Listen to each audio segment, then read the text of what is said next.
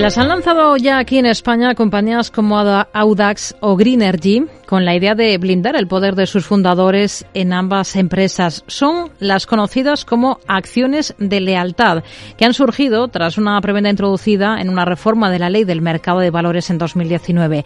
¿Qué son exactamente? ¿Qué se persigue en última instancia con ellas? ¿Pueden llegar a ser contraproducentes para el desarrollo de una compañía? De ello queremos hablar esta tarde en este espacio de educación financiera con Víctor Artola, director de Corporate and M&A Department en Ontier. ¿Qué tal, Víctor? Muy buenas tardes. ¿Qué tal, Rocío? ¿Cómo estás? ¿En qué consisten exactamente las acciones de lealtad?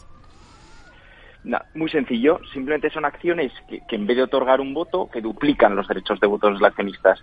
Es decir, nosotros lo que estamos acostumbrados en las sociedades de capital, en las empresas, es que una acción es un voto.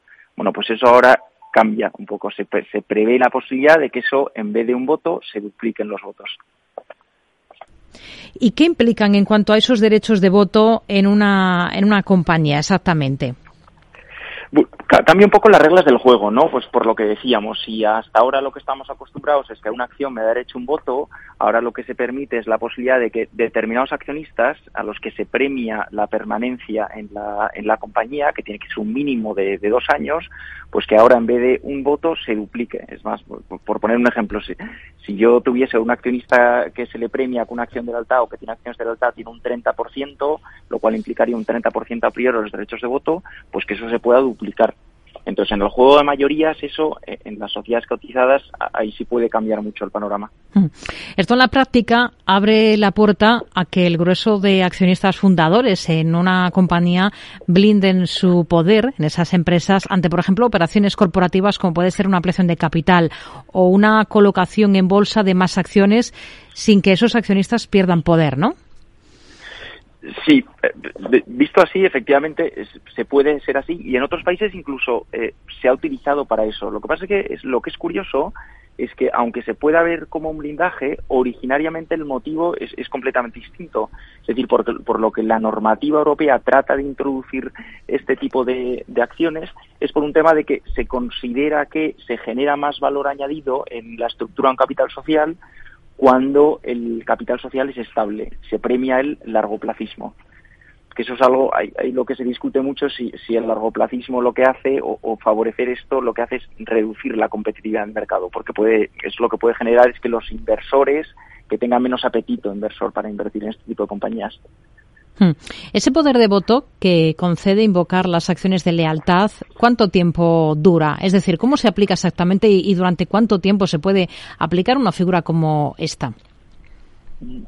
En verdad la ley simplemente establece una serie de, referencias eh, en cuanto al tiempo, pero ahí sí que es verdad que la Junta General ahí se puede decidir libremente el tiempo que se quiere implementar. Entonces lo que sí hace la norma es establece una serie de franjas y lo que viene a decir es que a partir de, del quinto año eh, de, que, desde que se implementan las acciones de lealtad, si se quieren renovar, se tienen que renovar de manera expresa y a partir del décimo año, si se quieren eliminar o, a efectos cuando se proponga la Junta eliminarlo, ya no, a efectos del voto ya no computan los votos dobles. Es decir, volvemos a los votos simples y ahí se vota si se continúan o no se continúan. ¿Y cómo se invoca? Es decir, ¿qué tiene que hacer un accionista de una compañía para beneficiarse de ese voto de lealtad? ¿Qué requisitos hay que cumplir? Ahí es donde está un poco la trampa de todo esto. Trampa no, no, no como algo despectivo ni mucho menos, pero simplemente, más que invocar los accionistas, aquí todo esto de lo que depende es que la Junta General eh, apruebe este tipo de acciones. Y al final el que lo apruebe la Junta General eh, pues depende de que los accionistas con control promuevan este tipo de acciones de, lealtad. Entonces, lo que sí es verdad es que luego, a partir de ahí, lo que hace la norma es, una vez que, pone como requisito, es que se requieren determinadas mayorías, es decir, a priori lo que se requiere es el 60%, que se vote a favor del 60% en junta, y luego lo que sí establece la norma también es un procedimiento, es decir, establece un libro específico para este tipo de acciones para que se pueda computar o contar el tiempo que se necesita de, permanencia en la empresa para tener ese derecho doble voto. Hmm. Con esta figura al final se rompe el principio una acción, un voto. No puede ser contraproducente en algunos casos si la estrategia de los accionistas fundadores, digamos, es errónea. ¿No es un arma o puede ser un arma de doble filo? Puede serlo, puede serlo y ha pasado en otros países de Europa. Es decir, si esto es como todo, es una buena herramienta, pero si esta herramienta se utiliza por los socios de control para aumentar su poder, entonces no, no va a cumplir lo que se pretende de ella.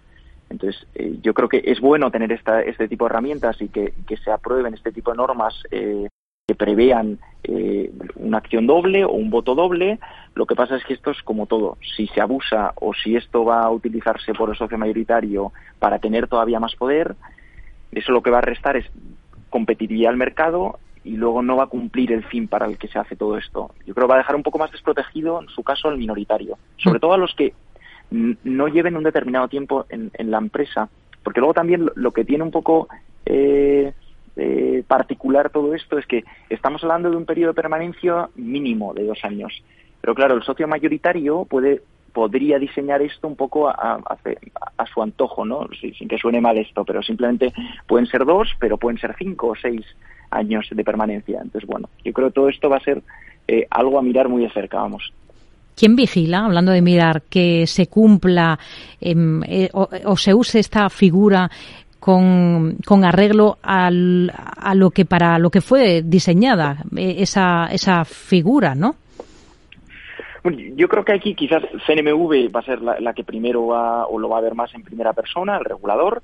Eh, lo que también yo creo va a ser un reto es cómo, cómo, cómo actúan ahí los tribunales con todo esto. Es decir, este tipo de acciones, cuando se introdujeron en otros países, eh, dan lugar a conflictividad, eh, sobre todo cuando hay operaciones que son más complicadas o cuando hay conflictos eh, corporativos. aquí es posible que sea lo mismo, lo cual no quiere decir necesariamente que sea algo malo, pero la postura de los tribunales con las acciones de la alta, por ejemplo, en casos de conflicto de interés que se pueden generar, eh, pues yo creo va a ser interesante y va a haber que, verlo de cerca también. Hmm. Habla de otros países constantemente. ¿En qué otros europeos, entiendo, ya se usa esta, esta figura de las acciones de lealtad? Italia y Francia son dos buenos ejemplos. De, hecho, la normativa de la que partimos utiliza en buena parte eh, estos dos países y Holanda es otro buen ejemplo también de, este tipo de, acciones. Uno de los motivos por, lo que, por los que se dice que, eh, que, este tipo de acciones se han metido, se han introducido en la normativa española es precisamente por evitar eh, casos como el de, el de Fiat, que, fue conocido, que, que precisamente por el por el por el que existan estas acciones en un país sí y en otro no, eh, pues que cambió de domicilio social o se llevó toda la operativa a otro país distinto eh, para hacer una operación corporativa aprovechándose de esas acciones del alta. Hmm. Entonces, eh, yo creo que es un tema muy interesante a expensas de ver qué pasa, cómo se utiliza y que esperemos que se utilice bien, que es lo importante. Hmm. La idea o lo que se persigue es desincentivar las inversiones a corto plazo que, digamos, condicionan la estrategia de una compañía a largo, pero esto también complica la existencia a, los conocidos como inversores activistas, ¿no? Que es una figura muy común en mercados, en determinados mercados, sobre todo en Estados Unidos. Sí, muy común. Eh, lo que sí es verdad, yo lo que soy más escéptico ahí es que eh, se identifica por parte del legislador el valor añadido con el largoplacismo y se ve el cortoplacismo como algo malo lo cual a priori visto desde fuera tiene cierto sentido, eh, pero no siempre es así. Eh, un accionista que pueda ser cortoplacista, si te aporta buen valor añadido, puede ser mucho mejor que un, que un largoplacista, por decirlo de alguna manera, ¿no? Y ahora al final eh, los accionistas tienen el rol que tiene una compañía y lo que genera de verdad valor añadido es el management, ¿no? Pues oye, buenos resultados, una estructura sólida de la compañía eso es lo, que genera más valor añadido en, la estructura de capital. Nos quedamos con ello. Víctor Artola, director del Departamento de Corporate y M&A de Ontier. Gracias por explicar con nosotros en este espacio de educación financiera lo que son las acciones de lealtad. Hasta una próxima. Muy buenas tardes. Muchas gracias a vosotros.